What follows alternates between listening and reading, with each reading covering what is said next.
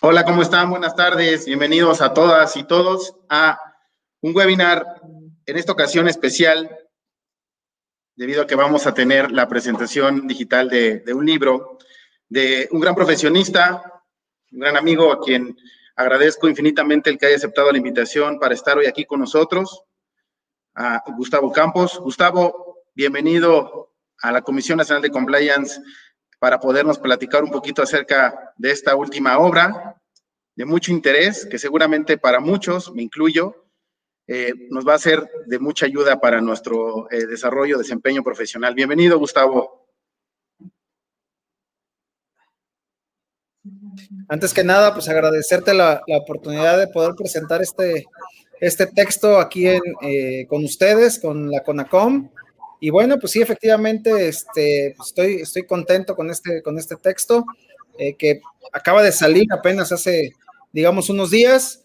Y bueno, pues eh, agradecido con la invitación. Gracias a ti. Mira, ya forma parte de la biblioteca, ¿no? Se los presento, yo sé que igual y ya vieron ahí el, eh, el, el banner, el juicio de amparo indirecto, conceptos básicos y formularios. Déjenme decirles que ya tuve la oportunidad de de leer un poco, más bien mucho de él. También, Gustavo, te agradezco la dedicatoria y el haberme obsequiado un ejemplar de tu obra. Y sin más preámbulos, me gustaría, Gustavo, que a manera de charla, primero nos contaras un poco de cómo nace el interés por la figura de la materia de amparo.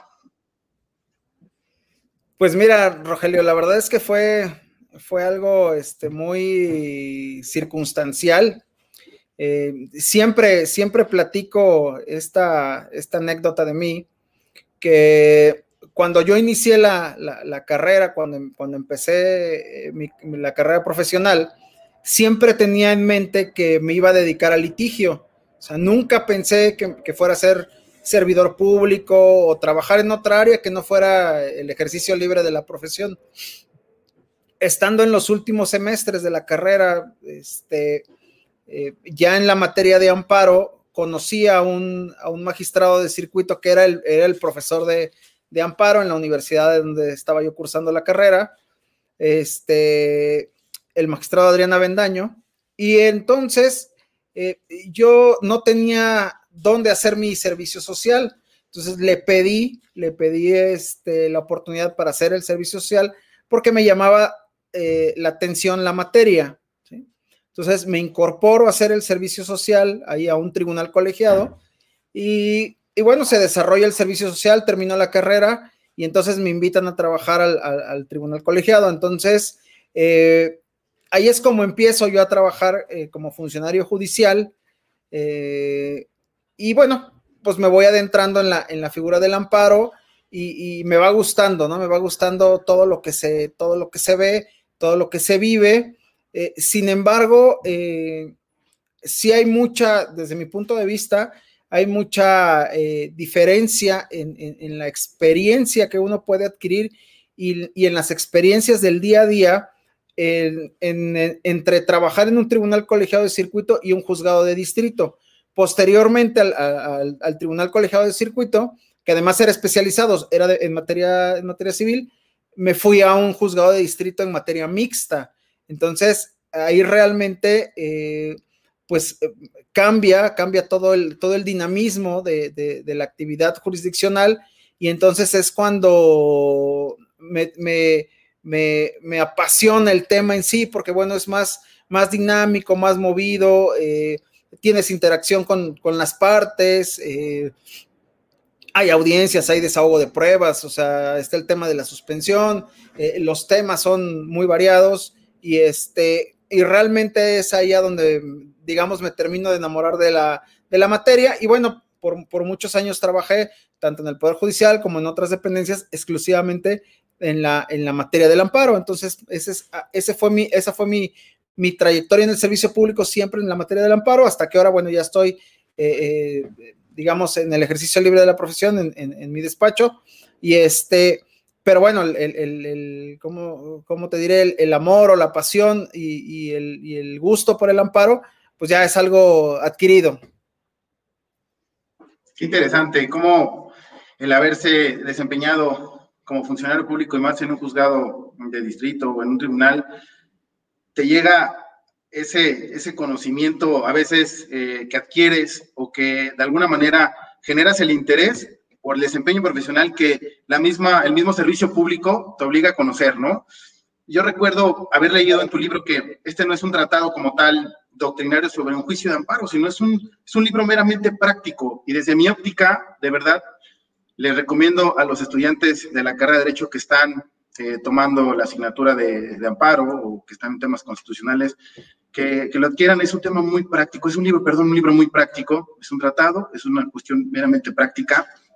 Y me gustaría que nos platicaras, eh, Gustavo, cómo nace ahora la idea de plasmar tal vez lo adquirido en ese andar profesional en la administración pública federal, en un juzgado, y plasmar esas ideas o esa praxis en un libro. ¿Cómo, cómo, cómo nace esa idea para poder materializarla?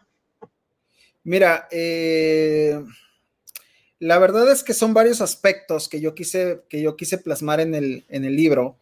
Eh, digo, aun cuando uno como profesional del derecho y, dedicado a una rama específica de la, del derecho, eh, la puedas eh, llegar a dominar, siempre es necesario voltearte a un libro de consulta porque surgen dudas, ¿no? Digo, a lo mejor tú tendrás un, libro de cabecera de procedimiento penal, por ejemplo, ¿no? Del, proceso este, acusatorio oral, ¿no? y, a lo mejor tienes alguna duda y tendrás tu libro de cabecera y vas al libro y dices, ah, se hace así o se hace así, ¿no? Siempre, siempre es algo, algo muy, muy común, ¿no? Que uno acude a, un texto en particular. Eh, en, su, en su momento, en su momento, eh, existió un, un libro que se llamó El Manual del Juicio de Amparo, editado por la Suprema Corte de Justicia de la Nación. Y era un, era un tema, era un tema, era un libro eh, también muy práctico, ¿sí? Un libro eh, que abarcaba eh, los dos tipos de amparo, el juicio de amparo indirecto y el directo, pero, pero era, muy, era muy práctico. Y entonces yo siempre volvía a ese libro como consulta. Sin embargo, es un libro añejo que se dejó de editar cuando vino la reforma a la, cuando se publicó la, la, vigente ley de amparo y se, se dejó de editar ¿no? Pero realmente era algo muy práctico. Entonces, tenía yo esa idea de la, de la practicidad de ese libro y dije, bueno, hay que hacer algo similar porque, porque no había encontrado eh, otro texto con, con esa simplicidad. Eh, no quiero decir que no existan otros textos que, sean muy completos, que estén muy bien hechos, pero con esa simplicidad para, el entendimiento de los conceptos. Entonces, esa fue, una, esa fue una primera idea. La segunda idea y como está estructurado el libro es como en algunas ocasiones yo he eh, impartido algún curso o alguna cátedra o, dentro de un semestre, eh, cómo, ir desarrollando los temas, ¿no? Desde, por supuesto, desde la definición hasta el cumplimiento del juicio, ¿no? Y qué es lo que, desde mi punto de vista, se debe de resaltar más para que al alumno le quede, le quede muy claro. Entonces, eh, esa, esa esquemática que yo la he llevado a la práctica eh, con alumnos, la conjugué con la experiencia que tenía, digamos, de la estructura de ese texto al que yo siempre eh, regresaba, ¿no? Para, para consultar. Entonces, esas son las dos, digamos, esas son las dos páginas que se unen o que se amalgaman para crear este texto. Pues reitero que mis felicitaciones por haber creado esta obra que de verdad a muchos y a muchas les va a ser de, utilidad. No me gustaría tocar eh, puntos muy técnicos, lo que quiero es que nos platiques de tu, de tu libro, la gente que, que no ha tenido la oportunidad de hojearlo, revisarlo, van a encontrar, además de estos formularios, ¿qué otras cosas pueden encontrar en él, eh, Gustavo? Me gustaría que en específico al inicio del libro nos platicas un poquito respecto a los criterios que la Suprema Corte de Justicia, como todos los sabemos, emana o emiten y que todos los órganos jurisdiccionales están obligados a tomarlos en consideración. ¿Cómo, ¿Cómo llevas esa parte en ese capítulo al inicio, en los principios constitucionales de estos ejes rectores del juicio amparo? Bueno, mira, eh, para, para, poner en contexto lo que, lo que estás preguntando, me gustaría hacer el siguiente comentario respecto del libro. y tiene relación con la pregunta anterior. la verdad es que el libro está pensado también en dos, digamos, para dos, para dos niveles. Lo, puede, lo puede estudiar válgase la redundancia, el estudiante que está en la carrera, que está viendo la materia de amparo y también es una herramienta útil para un abogado que ya está en el ejercicio de la profesión y que necesita alguna cuestión eh, de, la, de, la, práctica, ¿no? Cuando, cuando interponer un recurso o el término o, la forma, etcétera, ¿no? Entonces, eh, va, va, en ese, va en, eso, en, esas, en, esos dos, en esas dos vías, ¿no? Eh, ya en concreto a tu, a tu pregunta, yo al inicio del libro eh, hablo acerca de, cómo fue modificándose el juicio de amparo y, cómo a través de la, de, la, reforma constitucional en materia de derechos humanos eh, del 2010 y luego la, reforma de la ley de amparo, que fue en el 2013, que sale la, ley de amparo vigente, eh, cómo hay un cambio, hay un cambio en el concepto de lo que antes conocíamos como garantías individuales, que todo, a todos nos tocó eh, eh, estudiar, ¿no? Garantías individuales con, con, Burgoa, con Ignacio Burgoa, que era el, texto, digamos, este, básico, el texto prácticamente único, eh, que, desde mi punto de vista era el más famoso, pero, pero yo creo que el, mejor tratado que se ha escrito en, tema sustantivo de amparo es eh, una obra que se llama Lecciones de Amparo de un profesor de nombre Alfonso Noriega, son dos tomos y la verdad es muy, muy, muy completo. Pero bueno, este era más popular el, de Ignacio Burgoa. Entonces, estudiábamos lo que eran las garantías individuales y, el mecanismo de protección de las garantías individuales. Cambia el, cambia el, concepto y entonces ahora tenemos el tema de los derechos humanos establecidos en, la Constitución, ¿no? Entonces, eso hace, eh, esa diferencia no solamente es una diferencia conceptual, sino la verdad es que es una, es una diferencia sustantiva, ¿no? No es lo mismo eh, una garantía individual que un derecho humano, pero bueno, eso ya es un tema como entrar más en, tema de, profundidad de conceptos, que no es el, que no es el caso de, de la plática. Este, y vienen una serie de interpretaciones por parte de la Suprema Corte, con, esa, con esa modificación. Y entonces yo ahí en el, en, el, libro pues explico de manera breve cuáles son los conceptos, ¿no? Este, el principio de, el, principio de progresividad, ¿no? Por ejemplo, de derechos humanos o qué se deben entender por respetar y proteger los derechos humanos por parte de todas las autoridades y el control, este, el, este, el control difuso y el control concentrado, etcétera. Eh, pero, pero también hago una crítica porque, porque considero que, que la, reforma, la reforma se plasmó con una intención, pero en la práctica no se ha llevado a cabo. Y hoy día, eh, hoy día yo insisto que los tribunales, los tribunales de la federación siguen resolviendo como antaño, o sea, nada más fue el, cambio. el, cambio de nombre, pero siguen resolviendo cuestiones de mera legalidad cuando a lo mejor pudieran eh, hacer uso de esas herramientas eh, que son más protectoras, como es la aplicación de los derechos humanos.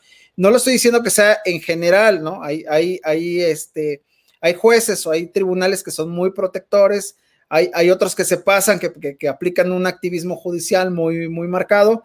Eh, pero bueno, es parte de, es parte de todo ese, de todo ese crisol judicial, digámoslo de alguna manera, porque bueno, pues cada juzgador tiene su criterio, ¿no?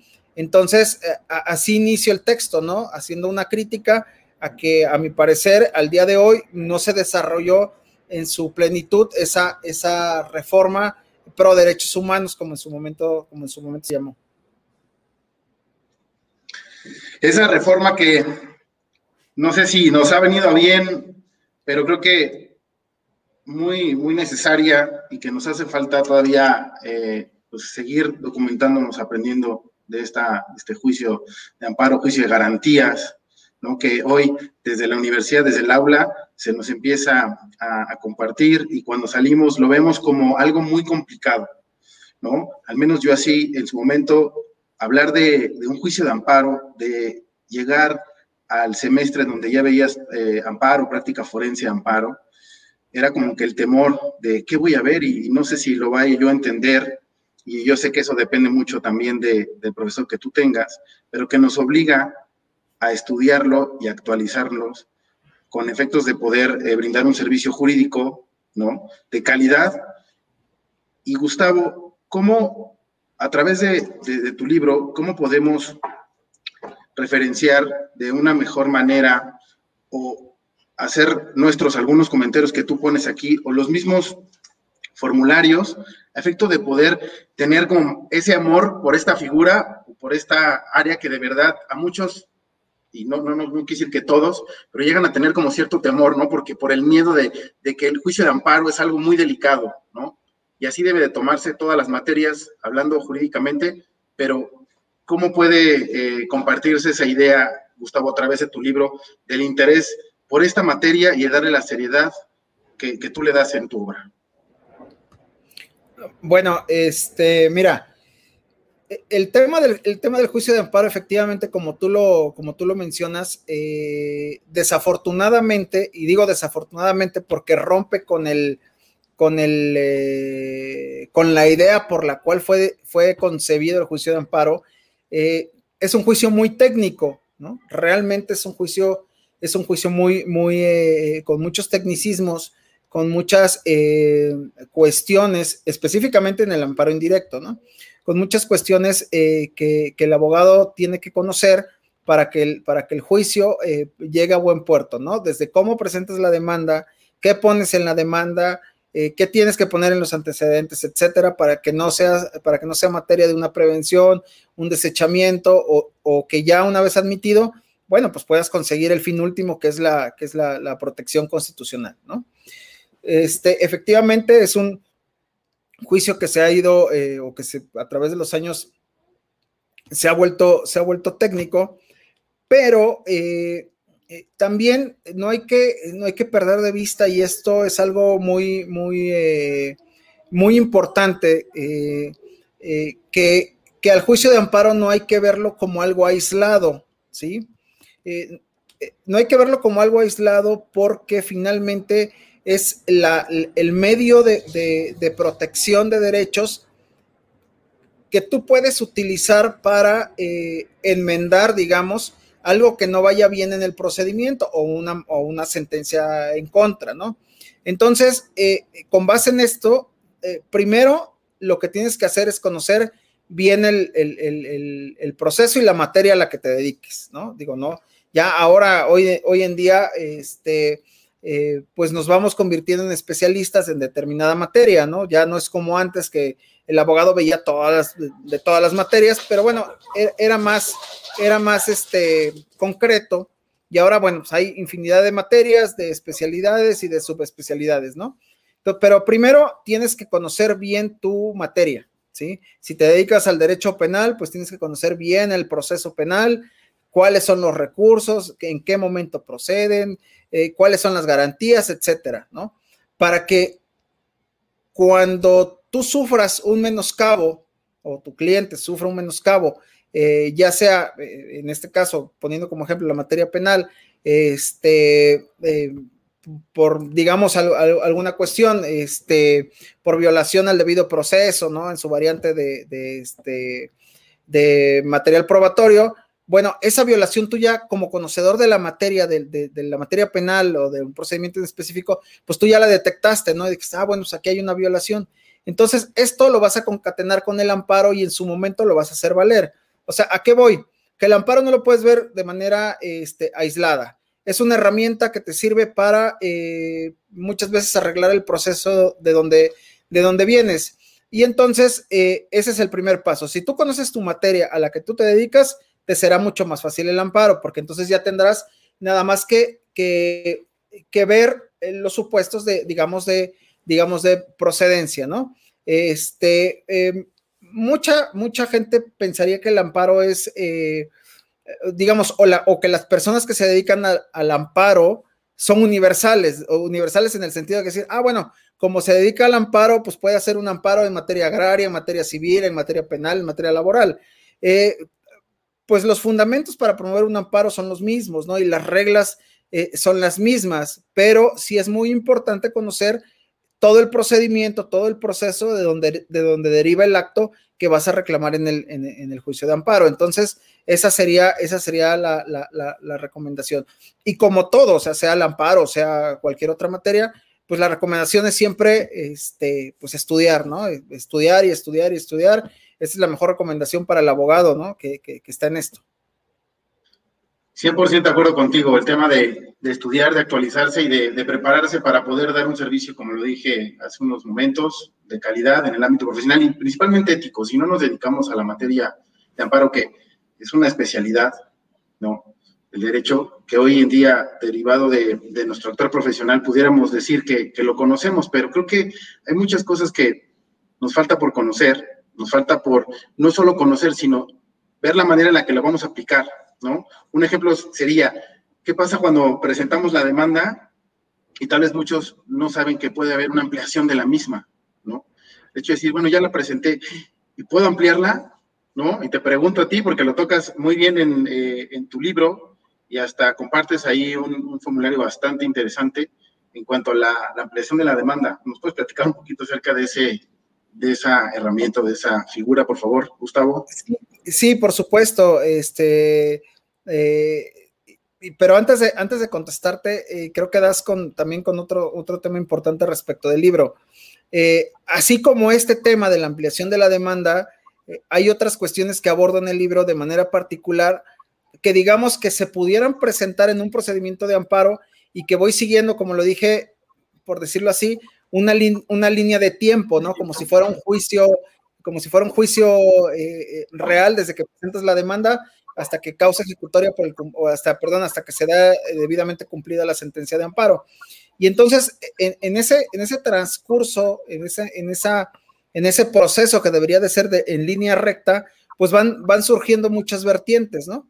Van surgiendo muchas, muchas cosas que, que solamente en la práctica este, las puedes ir aterrizando. Y esa también es una cuestión que creo que es, eh, que creo que es de, apuntar de, del libro, porque van, van cuestiones que, que, pueden surgir, no necesariamente siempre, pero que pueden surgir y que entonces eh, eh, puedes despejar la duda a través de esta herramienta, ¿no? Y como tú bien lo mencionas, bueno, este, la, la, la, la ampliación de la demanda, por ejemplo, por poner el ejemplo que está en el, en el libro, uno de tantos, este, pues claro que procede, o sea, eh, procede porque a lo mejor, eh, por ponerte un, caso concreto, cuando, el, cuando la autoridad responsable que tú señalaste en tu demanda original rinde el informe justificado, o sea, da las razones del por qué se debe de considerar constitucional su acto, este, por poner eh, un ejemplo, pues ahí te enteras que intervino una diversa autoridad, por ejemplo, ¿no? o ahí te enteras eh, de cuáles son los fundamentos y los motivos que tuvo para emitir el acto, especialmente en materia administrativa, ¿no?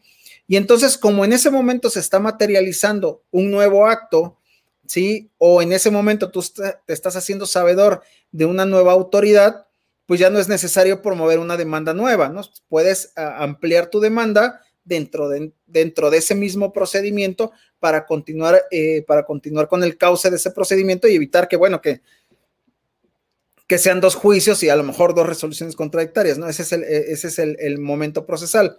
Y, este, y ahorita que mencionas el tema de los formularios, eh, precisamente cada, cada cuestión que se va explicando en la primera parte va acompañada de un formulario eh, en donde considero que, bueno, que se puede, eh, que es una forma en donde, una forma que pueden seguir, que puede servir de guía para plasmar, pues, un determinado recurso, un, determinado incidente, etcétera.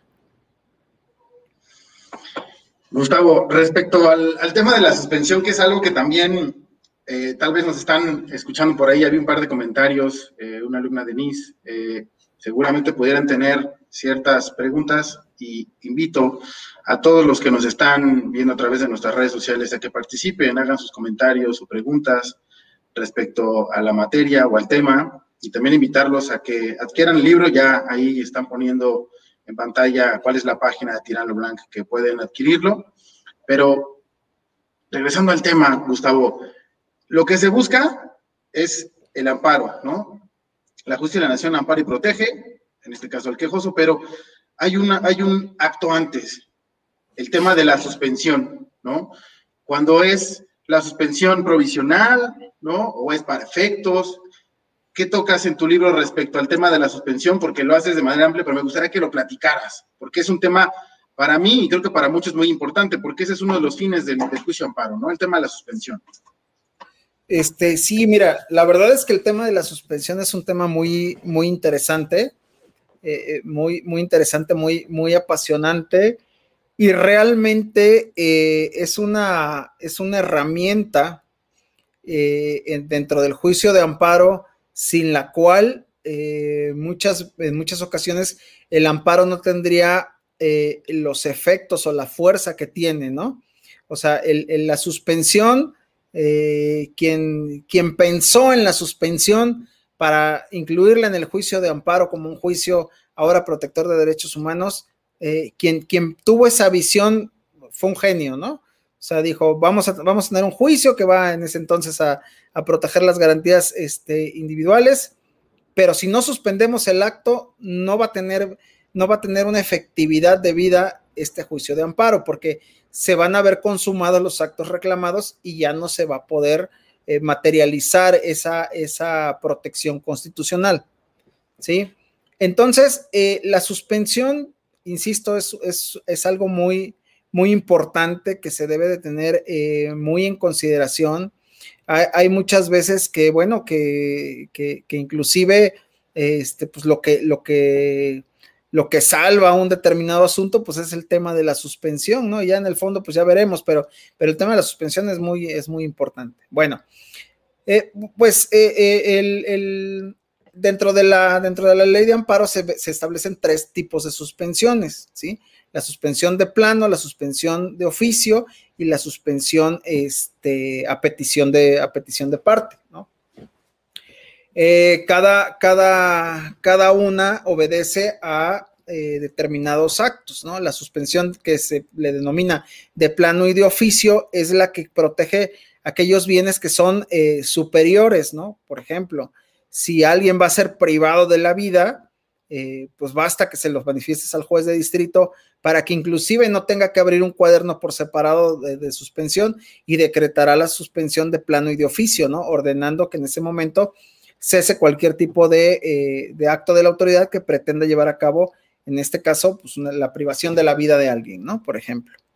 Este, luego tenemos una suspensión, que es la suspensión de oficio, y te señala ahí los supuestos de procedencia. Uno de ellos es eh, la, deportación, ¿sí? Este, ahí procede, ahí procede de oficio, ¿ok? Pero digamos que de, que de alguna manera esas dos suspensiones pues no presentan mayor eh, complejidad porque, bueno, porque te establece contra qué actos específicos proceden, ¿no? Entonces, pues mientras tú estés reclamando un acto y como su nombre lo indica, pues de plano lo hará el juez, ¿sí? O de oficio lo hará el juez, ¿no? Entonces, no, no presentan mayor, mayor, complejidad ni demostrativa, ni argumentativa, ni de, ni de trámite o de, o este, o de alguna otra cuestión. Sin embargo, la, la suspensión que es a petición de parte, eh, pues esa, esa tiene, esa tiene eh, eh, digamos, más carga procesal para el, para el, para el quejoso, ¿no? Para el, quien está promoviendo el, juicio de amparo. Primero, porque los requisitos, los requisitos para que proceda, pues es que la solicites, ¿no? O sea, la tienes que solicitar. Una vez que la solicitas, entonces se abre un cuaderno por separado, ¿no? O un expediente por separado, ¿sí? Entonces tendremos el expediente principal y tendremos el expediente este, de suspensión, ¿no? Eh, y, siempre le digo a, las personas que a lo mejor no tienen mucho contacto con esto, este, bueno, pues es el expediente verde, que es el expediente principal, y el expediente rosa, que es el expediente de la suspensión, ¿no? Digo, pues si no, no los conoces, si en algún momento vas al juzgado y dices, ah, bueno, ese es el de la suspensión, que es el rosa, ¿no? O ya eso lo vas adquiriendo con la práctica o, cuando estás empezando en esto. Entonces, se lleva por cuerda separada, ¿no? Se, lleva por cuerda separada el principal y el incidente. Y entonces en el incidente, eh, como bien lo mencionaste, hay dos momentos, ¿sí? La suspensión provisional y la suspensión definitiva. Eh, recordemos que cuando nosotros presentamos una demanda de amparo, eh, en su generalidad, lo que hacemos es presentar la demanda y en pocas ocasiones se presentan pruebas. Y las pruebas que se llegan a presentar en su mayoría son documentales, ¿no? A lo mejor eh, una documental que acredita tu interés jurídico, etcétera. Pero, pero difícilmente acompañas la prueba eh, que acredita la existencia del acto reclamado, ¿no? Eh, por ejemplo, si tú estás reclamando una orden de clausura, una orden verbal de clausura de un establecimiento, pues difícilmente puedes acreditar esa prueba con tu, con tu demanda, o sea, puedes acreditar ese hecho con alguna prueba en tu demanda, ¿no? o sea, es, sería prácticamente imposible, ¿no? Entonces tendrías que, eh, pues tal vez este, eh, poner como prueba, pues que eres dueño de determinado este establecimiento y que bueno, que vino un funcionario y te dijo que te iba a clausurar, ¿no? Entonces, el juez de distrito parte de, la, de, de lo que tú le estás manifestando bajo protesta de decir verdad. Entonces, él tendrá que hacer una primera valoración para, para ponderar, eh, pues, qué tan, qué tan, eh, digamos, qué tan creíble es la versión que tú le estás, eh, le estás este, narrando y cuáles son los derechos que están en juegos por los cuales pueda ser suspendido o no pueda ser suspendido el, el, acto reclamado. Sí, la propia ley de amparo te establece que la suspensión procede cuando no se afecte al interés público. ¿Sí?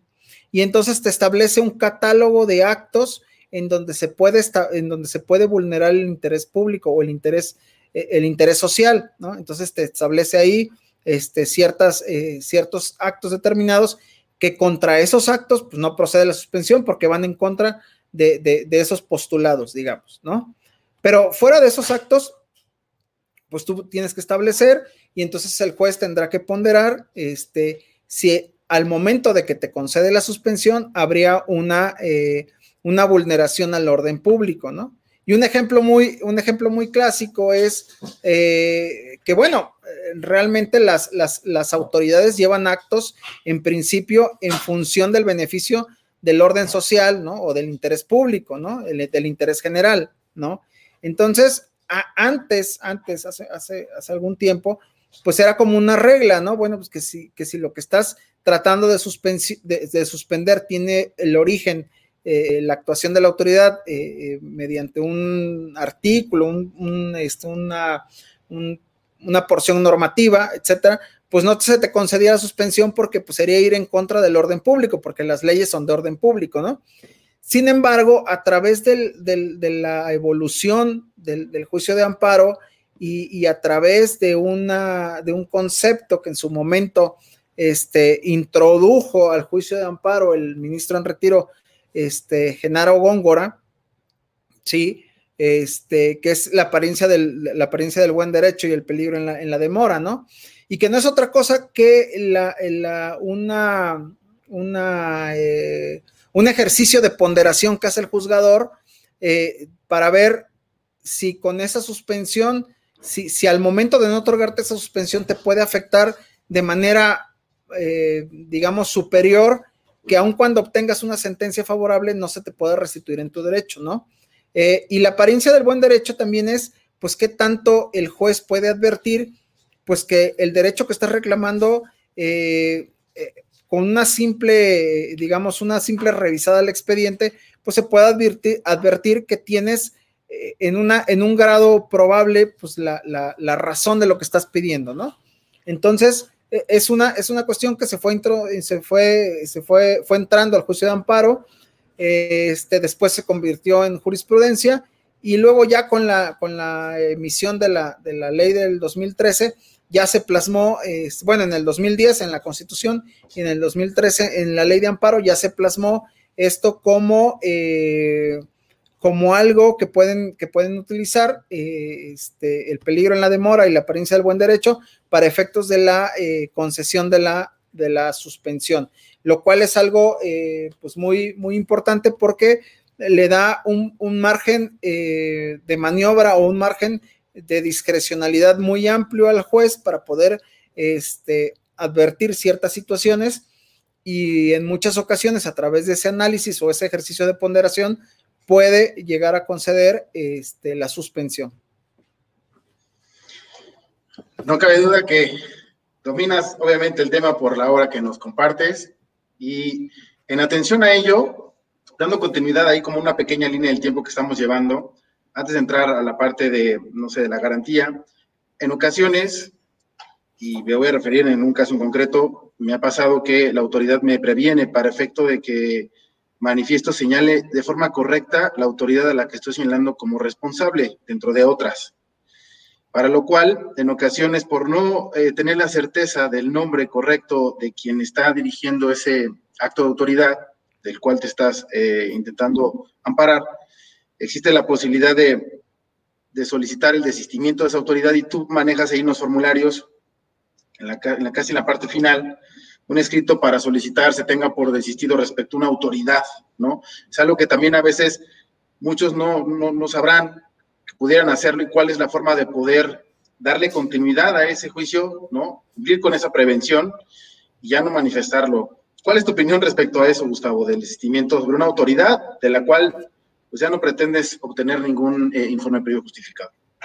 Pues mira, siempre, va a haber una autoridad principal dentro del juicio de amparo. Digo, realmente eh, hay veces que tú tienes ya muy, muy bien identificado quién fue la autoridad que emitió el acto, ¿no? Y este, sin embargo, eh, participan otras autoridades, ¿no? En correlación con la autoridad principal. Eh, y entonces, bueno, pues las señalas a, las señalas a todos y también es muy importante para el tema de la suspensión, ¿no? Porque a lo mejor, este, pues entre más, entre más protegido estés respecto a las autoridades que intervinieron, pues mejor, ¿no? Pero en muchas ocasiones, pues eh, no conoces el nombre correcto de la autoridad, ¿no? Y, luego hay prevenciones eh, por parte de, los jueces en donde te dicen, bueno, pues denomíname bien esta, esta autoridad. Pues ya tú haces una ponderación como abogado y a lo mejor dices, bueno, esta autoridad no es la principal o no es la que, la que realmente me interesa, pues en vez de, retrasar el juicio buscando este, cuál es el nombre de la autoridad eh, o, dar con ella, si ya tengo plenamente identificado la principal, pues bueno, pues mejor me desisto a través de un, simple, de un simple escrito, que es, digamos, una, una cuestión este, que el quejoso puede hacer eh, eh, sin ningún problema, ¿no? Decir, ah, bueno, yo ya no quiero, ya no quiero este, señalar como autoridad a determinada, este, o, o alguien que yo puse en la demanda como tal, para que este, pues ya se, interrumpa toda comunicación y bueno, seguir, seguir con el, seguir con el, con el juicio, ¿no? Mira, eh, el, el, juicio de amparo, el juicio de amparo como herramienta de protección de derechos humanos y, como, y como algo práctico que nos tiene que servir para, para pues para que al final ayudemos a la persona que está solicitando el amparo, o sea, nosotros como abogados litigantes, ser esa herramienta, esa interlocución entre, entre, entre el justiciable y el órgano jurisdiccional y plantear las cuestiones para que al final se les, se les conceda el amparo, eh, puede, puede, pues puede funcionar en, en, dos velocidades, ¿no? Dependiendo cómo lo, cómo, cómo, cómo lo requiera tu, tu, cliente, ¿no? O cuál es la, cuestión que esté en juego, este, pues ya tú como abogado ponderarás, pues qué tan, qué tan rápido quieres que, que ¿cómo se llama? Que, que, llegue una sentencia por parte del juez de distrito, ¿no? Eh, no sé, te, te, te, pongo, eh, te pongo un ejemplo, ¿no? O sea, a lo mejor eh, tú lo que estás reclamando en el juicio de amparo este, indirecto, pues es un auto de vinculación a proceso, ¿no? Y quieres eh, señalar a todos los directores de los reclusorios de todo el país, pues para que, no sé, no lo vayan a mover de donde está recluido, pues de aquí a que emplazan a todos los directores pues ya te llevaste dos meses, ¿no? Dos meses que tu cliente pues va a estar ahí recluido, entonces pues mejor eso pues ya lo vas a ponderar y si no te, si no te aporta nada y si lo que quieres es que se resuelva rápido, pues no lo hagas, ¿no? Por el contrario, pues a lo mejor este, te concedieron una suspensión, ¿no? Para el efecto de que no se te, no se te ejecute una orden de aprehensión, bueno, pues entonces que se tarden todo lo que se tenga que tardar, ¿no? Y que emplacen a todas las autoridades que tengan que emplazar, ¿no? O sea, ya eso es una cuestión eh, que, que, pues, que uno va viendo eh, eh, pues a través de la, de la práctica, ¿no? ¿Qué es lo que conviene más? ¿Qué es lo que conviene menos? Claro, siempre, siempre siendo respetuosos de los principios este, pues que marca la ley y pues también a veces no, no, no, no, no tratar de pasarse de, vivo pues con, con, el órgano jurisdiccional, este, pero, pero sí tiene mucho que ver cuál es la estrategia, ¿no? O sea, cuál es, cuál es la estrategia. Todas, todos los asuntos litigiosos en todas las materias y no, y no, y no es la excepción el amparo, tiene una estrategia, o sea, o tienes que partir de una estrategia, ¿sí? Para, para tratar de llevarlo hacia algún punto en particular, ¿no? Pues yo creo que no sé, no sé dónde has litigado, Gustavo, porque en México la justicia es pronta y expedita. Eso no pasa en nuestro país. Esto es muy, muy diferente, ¿no? O sea, esto es muy rápido. Este, las autoridades rinden su informe previo justificado en el término de ley, no hay demora, ¿no? Pero cuando es este, la, la orden de, de, captura o de aprehensión, pues ahí sí actúan de forma pronta, ¿no? El tema de, en su momento, no sé si recordarás los famosos amparos buscapiés, ¿no? Que la, autoridad empezó a, pues a marcar ciertas pautas de que iba a, haber sanciones, ¿no? Administrativas o hasta un poco más elevadas hacia quienes estuvieran, pues echando a andar toda la maquinaria de, presentar demandas de amparo, los famosos amparos buscapiés, por las famosas órdenes de aprehensión. Eh, creo que es algo que también nos obliga a ser más técnicos y no caer en vicios procesales que lo único que hacen es perjudicar a quienes representamos, ¿no? Estamos hablando de, la libertad de una persona, del revocar tal vez eh, una determinación de un órgano jurisdiccional que nos obliga, como lo he dicho, pues a ser especialistas y acercarse a personas especializadas como tú en materia de amparo para poder llevar a buen puerto un asunto, ¿no? Y, y estamos casi llegando a la recta final, pero me gustaría que abordáramos si no tienes inconveniente, la parte de la garantía, ¿no? Hay veces que, dependiendo de la materia, o dependiendo, como lo mencionas ahí en tu libro, respecto a los daños y perjuicios, que bien refieres ahí una, un, eh, un concepto del Código Civil, cómo aplica a la materia de amparo, ¿no? ¿Qué materias son las que requieren que para que pueda concederte o surta efectos esa suspensión provisional, ¿no? Se mantenga viva, hay que garantizar. ¿Nos platicas un poquito de lo que abordas en tu libro, por favor, Gustavo? Sí, bueno, mira, eh, en tema de la suspensión eh, hay, que tener en consideración que eh, una cosa son los requisitos de procedencia, o sea, los, que te, los que, por ejemplo, acabo de mencionar, o sea, el requisito de que la solicites, de que, de que al concederse la suspensión no se vulneren disposiciones de orden público, de interés social, ¿sí? Este, esos requisitos son los que hacen que proceda la suspensión. Pero hay otro requisito que es el requisito de efectividad, o sea, para que surte efectos esa suspensión.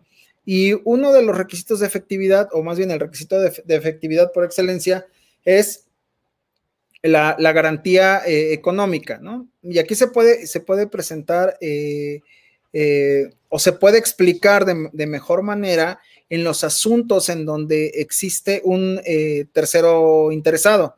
El tercero interesado, pues es la persona que tiene una, una, un interés contrario al quejoso. O sea, el, tercero interesado no le conviene, no quiere que se conceda el amparo, ¿no? Porque él de alguna manera, el acto que se está reclamando el amparo le beneficia, ¿no? Entonces, eh, el amparo le puede producir un daño y perjuicio a ese tercero, a ese tercero interesado por la no, ejecución del acto. ¿sí? Al suspenderlo queda, este, sin ejecución el acto y, este, el tercero interesado pues puede, resentir ese, ese daño y perjuicio.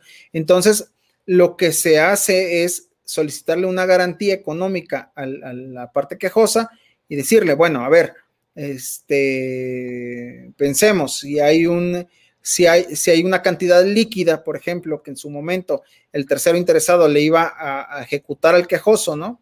pensemos mil pesos, y, este, y, a través del amparo, mediante la suspensión, ya no va a poder ejecutar esa cantidad hasta que se resuelva, eh, pues entonces una, una forma de garantizar su daño y perjuicio es que el juez le diga, bueno, ok, como no vas a poder ejecutar, pero como no sabemos el resultado que tengas al final y a lo mejor eh, eh, pues la promoción del amparo es un acto dilatorio para no, para no este, cumplir con, la, con, tu obligación, pues entonces te voy a fijar que lo, que dure el, lo que dure el juicio de amparo, te voy a calcular conforme al interés, por ejemplo, al interés este legal, eh, cuánto esta persona tendría que ganar con ese dinero durante seis meses, por ejemplo. Y se hace, una, se hace un cálculo, se hace una cuenta, este, una operación aritmética y dices, ah, por el transcurso del tiempo, eh, de estos mil pesos, esta persona debería de ganar 60 pesos, ¿no? Por, poner un ejemplo.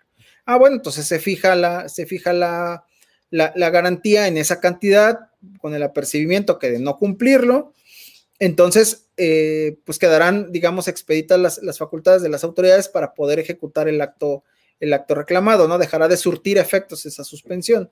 Esto por poner un ejemplo, pero, pero depende mucho también en, cada, cada, materia en particular tiene, eh, tiene su, su regla específica para poder fijar la garantía. Yo recuerdo, fíjate, yo recuerdo eh, en, pues en esos ayeres que trabajaba yo en el juzgado de distrito, eh, que se fijaba, se fijaba en ese entonces por cada autoridad, en, una, en orden de aprehensión se fijaba por cada autoridad 300 pesos, ¿sí? Este, y así se concedía. La verdad es que ya pasó, pasó, pasó mucho tiempo, ya no recuerdo por qué los 300 pesos o de dónde salieron los 300 pesos, o sea, por qué fue el criterio del titular en ese momento, pero así era se cuantificaba así a ojo de buen cubero, vamos a llamarle 300 pesos por cada autoridad que señale como responsable el quejoso, ¿no? Sí. Hazle su cuenta y que garantice. Exacto, ya bueno, lo tienes que hacer a través de un billete de depósito, ¿no? De, de, este, de Bansefi y, pues ya lo presentas, ¿no? Que luego eso, luego eso es muy importante, ¿eh? Para, para, para las personas que obtienen una suspensión y garantizan, pues ya una vez que, pues que se acabe el asunto, pues hay que recoger la garantía, porque luego causan estado al, gobierno federal, ¿no? Este, no recuerdo el tiempo, pero es, poco el tiempo que, tiene vigencia y pues hay que solicitar la, devolución.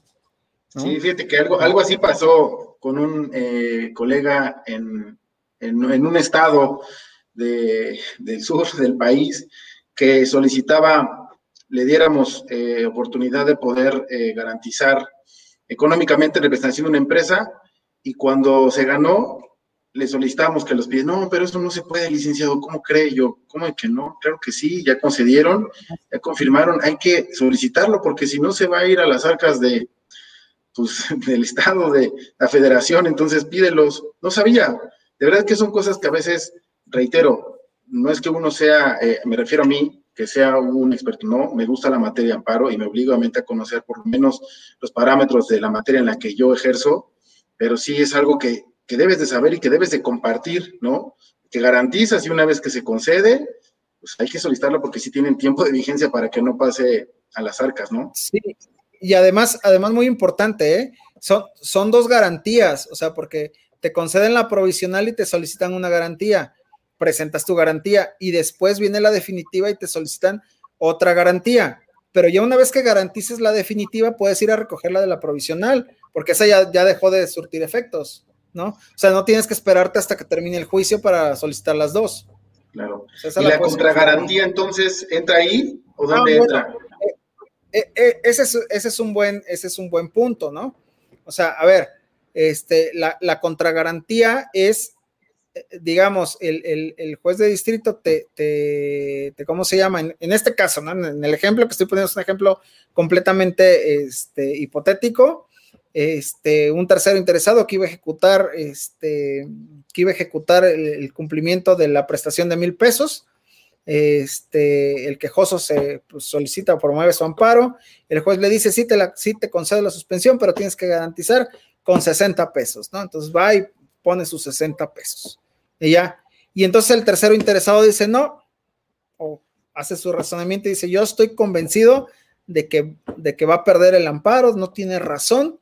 Entonces, juez, te solicito, por favor, que se ejecute esa, este, que se ejecute esa, esa, este, que yo pueda ejecutar el cumplimiento de esa obligación, ¿no? Y para, para tal efecto yo ofrezco la contragarantía. ¿Y qué es la contragarantía? Ah, bueno, que en caso de que, de que se le concede el amparo, pues también quede protegido su derecho de lo que pudo haber rescatado. No sé si me explico, ¿no? si a lo mejor están peleando un tema de dinero, ah, bueno, la contragarantía será para que si yo voy a ejecutar esa, esa, ese acto, yo deposito el dinero para que en caso de que pierda el, para que el caso de que gane el quejoso, pues pueda ser efectivo eh, lo que posiblemente iba a ganar, ¿no? A través, de, a través de, del acto reclamado. No sé si, si me explico más o menos. La única, la única regla de la contragarantía es que no, de, que no deje sin materia el, el, amparo. ¿Sí? O sea, la contragarantía no va, no va este, a surtir efectos o no la va a conceder el juez si a través de esa queda sin efectos el amparo, porque recordemos que la, la suspensión lo que hace es preservar la materia del amparo, ¿no? Para que no se ejecute. Y si, y si a través de, de de que no se ejecute, se necesita la suspensión garantizada, no van a otorgar la contragarantía si se va a ejecutar el acto y se queda sin materia, porque entonces se muere el asunto, ¿no? Entonces, esa es como que, como que la única regla para, el tema de la, de la contragarantía. Si, si queda sin materia, no te la van a dar, porque ya no tendría razón de ser. Correcto, ahí apunten, perdón, ahí apúntenle este, a los estudiantes que nos están viendo estando ahí en clase, aquí el maestro Gustavo, de lo que viene también en su libro que podrán ahí revisar, y también a quienes ejercemos la profesión, pues también nos da luz al respecto, o nos actualiza y nos obliga a continuar eh, leyendo. En tema de los recursos de, que prevén en tu libro, platícanos un poquito así muy general, ¿no? De cuál es eh, tu apreciación en cuanto a tal vez al criterio o la forma de operar de, esos recursos en materia de amparo, Gustavo? Pues bueno, mira, el, tema, de los, el tema de los recursos, eh, pues digamos que es todo un tema. O sea, hay dos, mira, eh, eh, tenemos o podemos dividir el juicio de amparo en cuatro grandes ramas. O sea, el juicio principal, la suspensión, como acabas de decir, este, los recursos, ¿sí? y el tema del cumplimiento. ¿no? O sea, digamos que esos son los cuatro rubros grandes que abarca el, juicio, el proceso de amparo. Pues los recursos, eh, pues digamos que están establecidos en la ley eh, de amparo o como en cualquier otra legislación que, que, regula un procedimiento, pues para poder, para que, para que los actos eh, emitidos, en este caso por el juez de distrito o también por, el, por, presidencia de un tribunal colegiado, puedan ser revisados, ¿no? Eh, en el libro me, enfoco al, juicio de amparo indirecto. Entonces, eh, en, el, juicio de amparo indirecto, pues tenemos el recurso de queja, ¿sí? Tenemos el recurso de revisión y este, tenemos el recurso que es para efectos del cumplimiento, la inconformidad, ¿sí? Eh, el recurso de queja viene, bueno, tanto el recurso de queja como el de, como tanto el recurso de queja como el recurso de revisión viene, eh, este, digamos, este, eh, con hipótesis muy específicas, ¿no? O sea, dice fracción, eh, artículo tal, fracción tal, incisos tales, ¿no? vienen ahí las, las, este, las cuestiones muy, muy, muy específicas en cuanto a su procedencia, pero para distinguirlos,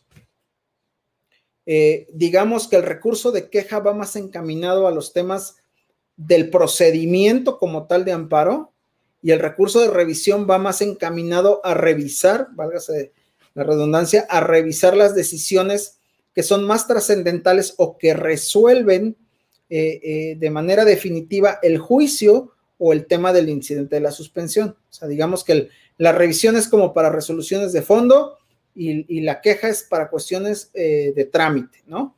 La queja trae, digamos, hipótesis muy particulares, pero, por ejemplo, la fracción cuarta del artículo correspondiente dice que, bueno, que la queja procederá contra aquellos actos, contra aquellos autos del, juez que no admitan expresamente el recurso de revisión, pero que por su, que por su trascendencia puedan afectar a la parte quejosa o a la parte que está promoviendo el, el, ¿cómo se llama?, el recurso, que no sea subsanable en la, en la, sentencia definitiva, ¿no? Entonces puede, se puede dar la, hipótesis o, el acto de, que el juez, eh, no sé, emite un acuerdo en donde eh, la parte quejosa o el tercero interesado considera que ese en particular le está ocasionando un, le está ocasionando un daño eh, que no va a ser reparable en la sentencia definitiva y podrá ir a la queja ante el Tribunal Colegiado de Circuito que este, va a, revisar. Ahora, recordemos, el, tema, el, tema, el tema de los recursos en materia procesal, no de amparo, sino en materia procesal, pues digamos que hay, hay en dos vertientes, uno que es de control eh, vertical y otro que es de control horizontal, ¿no? Pues el de control vertical, pues es el que conoce el superior, ¿sí? Y el horizontal, bueno, pues este es el que conoce la propia autoridad, ¿no? Eh, el caso específico, pues es la, la, ¿cómo se llama? Los, los recursos que se llaman revocación, reposición, este, reconsideración, o sea, que los, que los conoce la propia autoridad, ¿no? En este caso no existe ese control horizontal por parte del juez de distrito. El juez de distrito no puede revocar sus propias determinaciones a través de ningún medio defensivo. Entonces, siempre, siempre el control de la, de, la actuación del juez por vía recursiva va a ser a través del superior, que en este caso es el Tribunal Colegiado de Circuito. Y el Tribunal Colegiado de Circuito eh, es el que va a conocer en queja este, las actuaciones, de, las actuaciones del, del, juez como en revisión. ¿sí? Entonces, eh, tiene, tiene, pues también tiene sus reglas, porque bueno, pues hay que ver el, primero el acto, ¿no? Que, es un acto que sea recurrible en queja o en revisión, o sea, determina, determinarlo. Luego, eh, el, término, ¿no? Este, cuántos días se tiene para el, para el término, ¿no? En queja, en términos generales, son este, cinco días, pero hay una queja de, de, 24 horas o 48 horas, depende. Este, eh, bueno, no, es depende, sino eh, para, la, para la presentación tiene un, tiene un, un periodo menor, igual también para el trámite. Este, y por ejemplo, la revisión, bueno, son 10 días, ¿no? 10 días naturales. Entonces, pues hay que tener bien, bien en cuenta qué, qué es lo que procede, contra qué procede y cuál es el término que se tiene, ¿no? Y quién lo va a conocer. Así es. Correcto, Gustavo. Pues quiero agradecer a quienes nos están acompañando a través de nuestras redes sociales, ¿no? A Denise Irigoyen, Andrea Genoveva, socia del de, despacho a Genoveva Campos, a Edamir Juárez Arroyo, vicecoordinador del Comité de Derecho Penal Económico de aquí de, la CUNACOM, Armando Vidal, Luigi Méndez te pregunta que si está disponible en versión digital, en Kindle o en Google Books. Eh, ¿Dónde lo pueden adquirir, Gustavo? Sí, mira, este, el, libro está disponible, obviamente, eh, eh, por, o sea, en tanto físico como en versión electrónica en la página de la editorial, que es Tirano Blanche. Ahí lo puedes comprar, este, ya sea de manera física y te lo envían, o eh, de manera digital y lo descargas, ¿no? Y lo, lo, lo, este, lo lees por este formato este, PDF, ¿no? Este, ahí te dice que tienes que descargar el, bueno, un programa especial, pero del mismo del Acrobat, o sea, sin costo, si no lo tienes lo puedes descargar y, este, y ahí se descarga tu libro sin mayor problema. Ok. Pero yo creo que no se disfruta igual, no sé cuál sea tu opinión, pero yo creo que no se disfruta igual que, de forma física, ¿no? El libro digital, digo, pues sí, nos, nos rebasa el tema de la era digital, pero creo que hasta para tenerlo ahí en el, en el estante de los libros ahí, ¿no? Para consulta rápida, pues está mejor el impreso. Eh, sí, igual. Además, además te voy a decir, te voy a decir una, una, ventaja que tiene este libro. Este, sí, efectivamente, eh, mi intención es que quien lo adquiera, eh, pues lo ocupe como un libro de consulta y que ojalá a cada momento lo esté utilizando, ¿no? Y lo anote y lo raye y todo, ¿no? Eh, este, eso sería para mí fabuloso.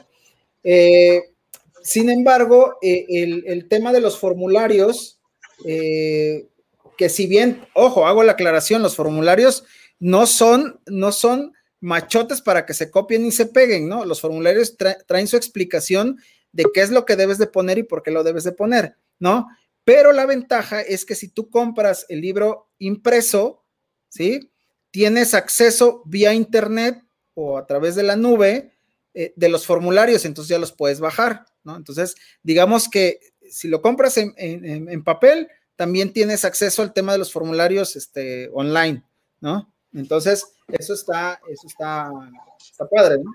Sí, lo miren, yo ya aquí hice de mis, o sea, ya es mi libro, pero bueno, vean, ahí ya este, me puse a rayarlo, hacer mis comentarios, o sea, está, está, muy interesante. Y continuando aquí con los comentarios, Rosario Guadalupe Vázquez, felicitaciones, ¿no? José Eduardo eh, Vargas Aguilar, felicitaciones a Gustavo Campos, un abrazo, ¿no? Andrea ahí nos ayuda con dar la información. Franco Barradas, excelente evento. Maribel Beltrán, felicidades. El Barrosas, gran aporte, una materia muy importante, felicidades. Y aquí hay una pregunta de Denise Irigoyen. En los tres tipos de suspensión se aceptan las mismas pruebas. No, es que a ver, eh, pasamos a lo que, a lo que, a, lo que decíamos, este, en la suspensión de plano y de oficio, tú como quejoso no tiene, el, juez te va, te va a conceder la suspensión, tanto la que es de plano como la que es de plano y de oficio o de oficio, con la simple manifestación, ¿sí? O sea, imagínate, eh, si dices o vas al, vas al, ¿cómo se llama? Al, al juicio de amparo reclamando un fusilamiento, ¿no? Que ese es eh, el origen, bueno, que esa es la anécdota del primer, la primera sentencia de amparo. Si vas, este, no, no, no fue ese, ese caso. Este, vas reclamando un fusilamiento, por ejemplo, que te van a privar de la vida, pues no hay necesidad de aportar ninguna prueba. Digo, si las tienes que, bueno, y las puedes aportar, no hay, no hay limitación. Este, eh, pero el juez tiene la obligación, porque la ley así se lo indica, que te va a conceder la suspensión de plano o de oficio con la simple manifestación, ¿no?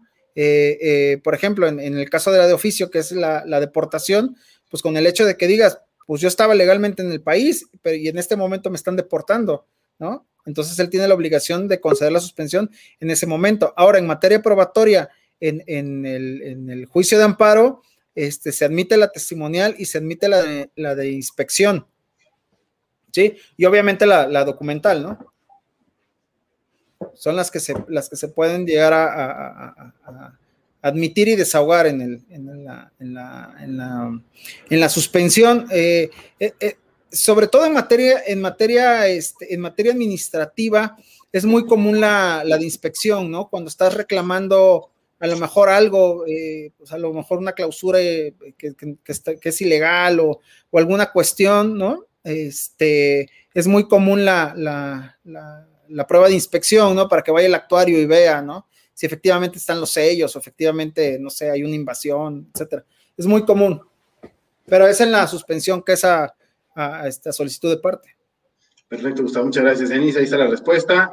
Continuando ahí con los comentarios, Fernando eh, Ortiz, coordinador del Comité de Gobierno Corporativo. Un evento muy interesante. Gracias al maestro Gustavo por compartir sus conocimientos y producir una obra de alta calidad. Me sumo al comentario. Gustavo, Andrea, igual felicidades, Gustavo Campos, por tu autoría. Es una gran aportación al mundo de la práctica del derecho. Es un tema tan especializado como el amparo. De verdad que sí lo es y me gustaría, de verdad que preguntarte, me imagino que habrá más obras de Gustavo, digo, habrá tiempo para que, y no me refiero a que tengas poco tiempo, sino que más bien en el ámbito profesional tienes poco tiempo para dedicarle el tiempo que se merece a escribir obras como esta, pero va a haber eh, que una segunda eh, parte, un, un, nuevo libro, yo sé que es muy pronto para pensarlo, pero ya te soltaste con el primero, ¿qué viene para Gustavo en el ámbito de, de soltar la pluma?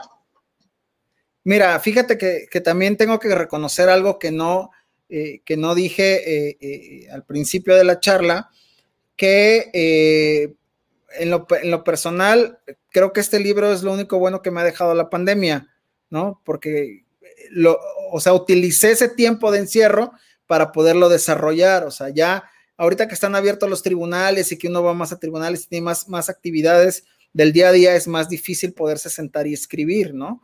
O sea, realmente eh, aproveché ese tiempo para poder plasmar esto, ¿no? Eh, si, no se hubiera dado esa, esa, ese espacio, ese, espacio de, inactividad este, profesional fuera de, oficina, fuera de casa, este, pues yo creo que todavía seguiría escribiéndolo, ¿no? Eso, eso sin duda.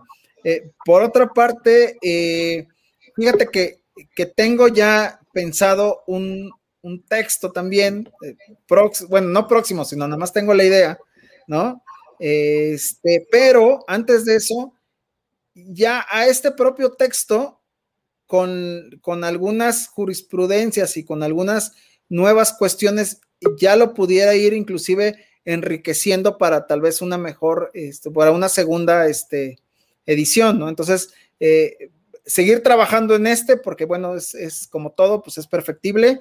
Este, se puede, se puede ir complementando con más formularios, con más cuestiones. Eh, ahorita con el, con el tema de la reforma, la, la, reforma al Poder Judicial de la Federación, realmente no impacta, no, no impacta en lo sustantivo al libro, o sea, no es una, no, es, no está desfasado que digamos, es que ya se aprobó la reforma del Poder Judicial y entonces ya no sirve este texto. No, realmente, realmente no es así. Este, son cuestiones, dos cuestiones en particular que pudieran nada más, nada más inclusive eliminar de aquí. Este, entonces, eso, eso no impacta. También, como hago ahí una anotación, bueno, esta es la parte del amparo indirecto, pues a lo mejor lo puedo ampliar incluyendo la parte de amparo directo, ¿no? Entonces, pues digamos que sobre este podemos seguir trabajando, pero sí, ya hay algunas ideas por ahí que, me gustaría desarrollar, pero pues sí, ya ahora es un factor el tiempo, ¿no? El tiempo de, poderle dedicar este, lo suficiente al escribir, ¿no? Pues que así sea y que sea lo más pronto posible en medida de tus actividades para que nos, nos puedas eh, compartir tu criterio, tu óptica profesional, tu experiencia y Gustavo, me gustaría, eh, como palabras de cierre, ¿qué mensaje nos dejas a todos los que nos especializamos en, el derecho, ¿no? O que estamos en búsqueda del conocimiento, llámese estudiantes, ¿no? Profesores, abogados litigantes, investigadores, abogados de empresa, que tienen interés por, por el juicio de amparo, así en términos generales, pero que tal vez les falta como que lo que decía al principio, no te creas, yo he platicado con algunos abogados y le tienen respeto a, esta figura, ¿no? Esta herramienta, como dices tú. ¿Qué mensaje nos dejas, este, Gustavo, por favor? Bueno, pues que, que si les interesa la materia del amparo, pues que la estudien. Eh, digamos, ahí, ahí está este libro que les puede servir mucho. La verdad es que e, es de, fácil comprensión y con muchas cuestiones que solamente se pueden eh, eh, transmitir eh, por cuestiones prácticas, ¿no? Que se han vivido ya en persona. pues que no, pues que no le tengan miedo siempre, siempre y cuando estudian las cosas. Y hay, hay una cuestión, hay una cuestión muy importante como, como recomendación y como, como consejo. la verdad es que muchas veces lo que vamos a, promover a través de un amparo o de alguna acción en cualquier materia, pues lo que está en juego es algo delicado, ¿no? Es la libertad de alguien, es la propiedad de alguien, es, e, es, algo delicado, ¿no?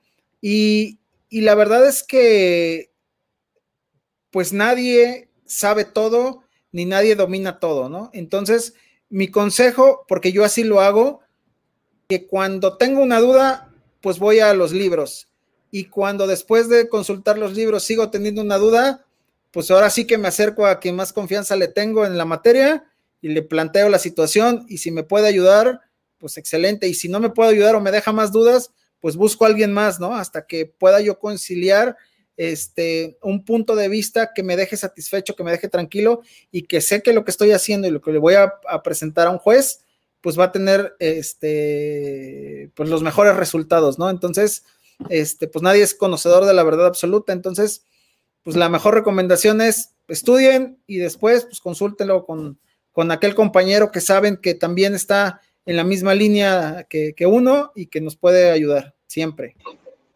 Gracias, Gustavo. Coincido contigo. Muchas gracias por tus palabras. De verdad. Eh, ¿Dónde te pueden encontrar? ¿Dónde te pueden seguir en redes sociales? Eh, sé que tienes un despacho. ¿Cómo te contactan, Gustavo? Por favor, compártenos tus redes, tus números de contacto, lo que tú gustes dejarnos aquí para tener comunicación sí, Sí, claro. Mira, este, como bien lo dices, este, soy socio de, de un despacho. El despacho eh, se llama Genove Campos y Vázquez Solano, este, a Genove Campos Solano y Vázquez Rendón Abogados. Este, tenemos una, tenemos una, página de, en, internet en donde este, www.agenavecampos.com.mx, ahí pueden entrar y pueden ver los servicios que, prestamos. Este, también tenemos una página de Facebook, tenemos este Instagram, este, todo con Agenove Campos, así nos pueden, nos pueden localizar y este, nos pueden seguir en redes sociales. Eh, en, el, Facebook subimos también eh, contenido en la, página. Ahí en la página también vienen los números telefónicos y, este, y quedo a sus órdenes a través de esas vías. Perfecto. Pues Gustavo, nuevamente muchas gracias por aceptar la invitación a este espacio y poder presentar esta obra que de verdad, si tienen oportunidad y si no, busquen la oportunidad y cómprenlo. Es un buen libro. Eh, digo, a mí me lo obsequió Gustavo, gracias. Pero sin duda, sí soy una de las personas que me gusta invertirle en temas de libros, porque es de donde se adquiere el conocimiento y lo podemos aterrizar en la práctica, ¿no? Como bien decía Gustavo, definitivamente si no, no sabemos, pues los libros lo tienen, ahora nada más es cuestión de empatarlo con la práctica y empezar a desarrollar. Gustavo, de verdad, te agradezco mucho eh, tu tiempo, el obsequio, y agradezco a todos los que se conectaron hoy con nosotros, no sin antes recordarles que eh, la siguiente semana tenemos eh, Six de Compliance el día jueves 20 a las 6 de la tarde. Va a estar a cargo de Leopoldo Reyes Equiguas, que es el coordinador del Comité de Compliance Fiscal, y como invitado va a estar Federico Anaya Ojeda, abogado y escritor, van a estar charlando de temas de cumplimiento. Si no me equivoco, es especialista en materia laboral, va a estar muy interesante, puede que abarquen ahí temas de subcontratación, va a estar bueno, no se lo pierdan. Y, no menos importante, el tema del Comité de Ciencias Experimentales y Espacial de la Comisión Nacional de Compliance, donde nuestro coordinador de dicho comité, Daniel Medina, va a estar platicando con el doctor Luis Antonio López Velarde Sandoval. Es eh, referente a México despega. ¿Qué le hace falta a México para poder ponerse en órbita en cuestiones espaciales? No estamos muy alejados, a lo mejor no nos da la vida para poderlo ver, no lo sé, pero no dejen de, seguir las transmisiones de la CONACOM y del SIX de Compliance, de verdad los invito. Y eh, pedirles que manden su correo a hola.conacom.org, síganos igual en redes sociales, estamos en Twitter, estamos en LinkedIn, estamos en Facebook, estamos en Instagram. Por favor, síganos. Y Gustavo, ahora sí, te agradezco ah. mucho tu tiempo. Agradezco Muchas gracias. No, gracias. Gracias, gracias y esperamos verte pronto en un eh, webinar de la CONACOM, ya hablando un poquito más en temas de amparo, ¿no? Para que podamos ver ahí este, ese, ese expertise que, que, nos estás compartiendo aquí en, en, tu libro. Muchas gracias. Claro que sí. Muchísimas gracias. Hasta luego. Un abrazo. Hasta luego. Buenas noches.